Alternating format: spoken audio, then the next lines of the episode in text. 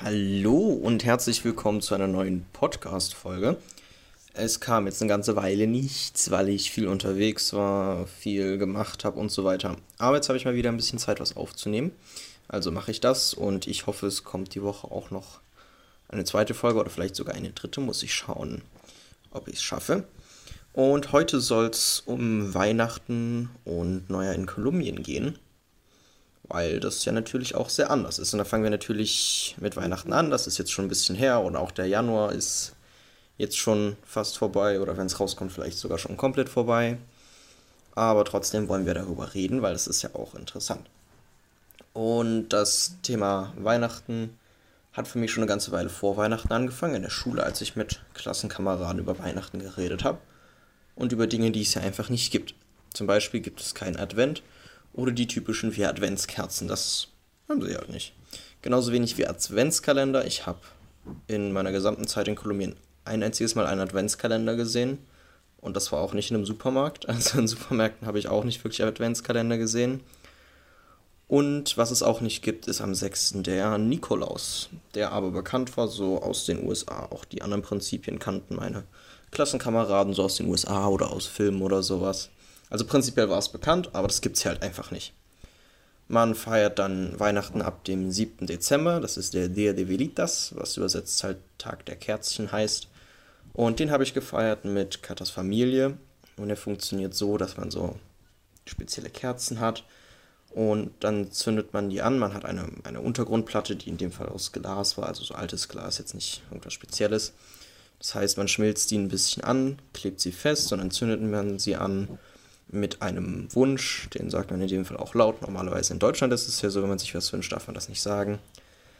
Aber hier kann man das ruhig sagen und das ist mehr was Religiöses, also man bittet eben, ich kann mich nicht mehr genau erinnern, wen es war, ich glaube Mutter Maria, um irgendwas, dass es eben der Familie gut geht oder dass es einem selbst gut geht oder um Freunde. Man bittet eben um Dinge und zündet dementsprechend für jeden Wunsch eine Kerze an. So ein bisschen wie man das auch in einer Kirche, in einer Kirche macht, wenn man sie besichtigt. Und das ist eben so der Start von Weihnachten. Und Weihnachten richtig gefeiert wird es dann neun Tage vor, vorher, also es fängt neun Tage vor dem 24. an, also im Prinzip ab dem 16.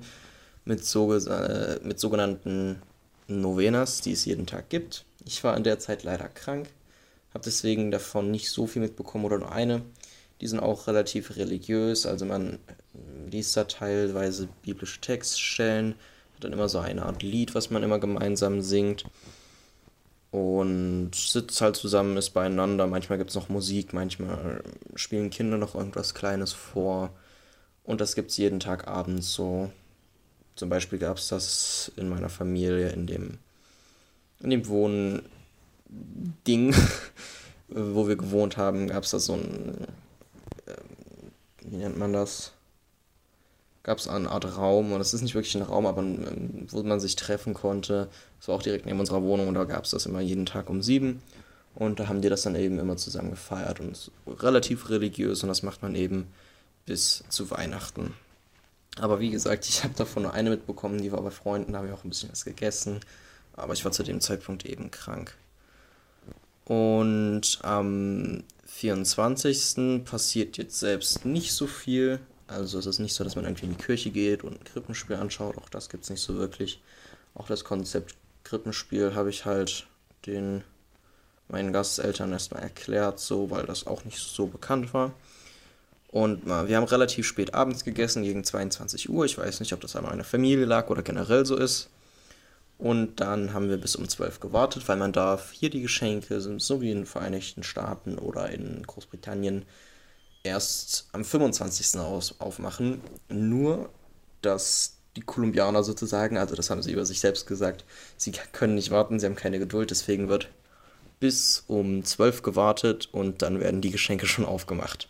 Und ähnlich wie bei Silvester, also es hat sehr an Silvester erinnert, gibt es auch Feuerwerk und wir hatten auch in meiner Familie diese, ich weiß gar nicht, wie man diese nennt. Hm, ich habe den Namen vergessen von den Glitzerste Glitzerste Nein, wie heißt das denn? Ähm, Wunderkerzen, glaube ich. Die man an so anzündet vorher ein bisschen. Also es ist, hat sehr an Silvester geändert. Es gab ein bisschen Feuerwerk. Und was mir auch aufgefallen ist, die Geschenke waren gar nicht so eingepackt, wie das bei uns normalerweise ist, mit schönem Geschenkpapier und Kartons.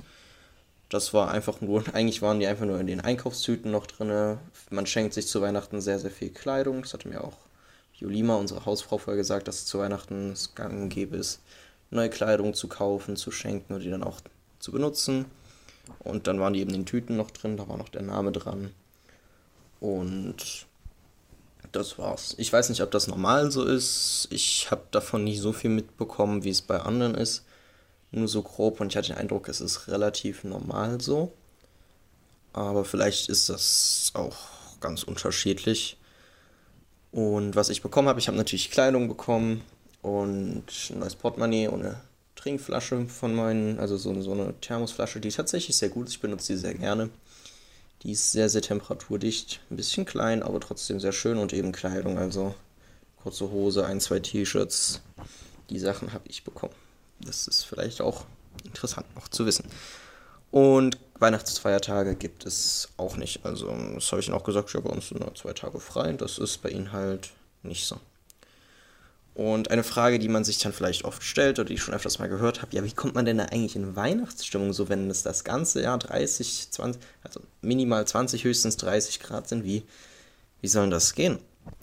Und das ist, haben sie eine sehr moderate Lösung gefunden, die Kolumbianer mit Licht, mit viel Schmuck, also ich habe auch ein Bild, wie gesagt, ich schaue noch mit der Galerie, ob ich das hinbekomme.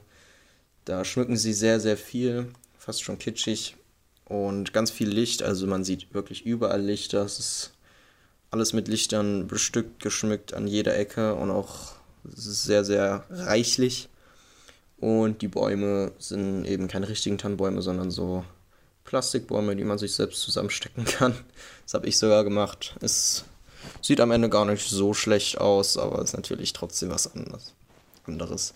Also gesamtes Weihnachten schon deutlich anders, eben weil in gewisser Weise die Weihnachtsstimmung fehlt, hauptsächlich wegen dem Wetter, aber auch so Sachen, es gibt keinen Adventskalender oder zum Beispiel auch typisches Weihnachtsessen, gab es da halt nicht wirklich und dadurch war die Weihnachtsstimmung einfach ein bisschen weniger da, aber das liegt, denke ich, auch an Gewohnheit und so weiter. In Deutschland wird es dann kälter, man, man trinkt vielleicht mehr Glühwein oder so Sachen oder geht auf Weihnachtsmärkte, die es übrigens auch nicht gibt. Also war anders, war viele Sachen, die es nicht gab, aber trotzdem interessant. Und dann gab es natürlich das Neujahr noch. Ich bin mit meiner Familie zu Neujahr nach Santa Marta geflogen. Das ist eine Stadt am Karibischen Meer. Und gesamt war das Neujahr jetzt nicht so spektakulär. Also wir haben bis 12 Uhr gewartet, uns dann eben gefreut.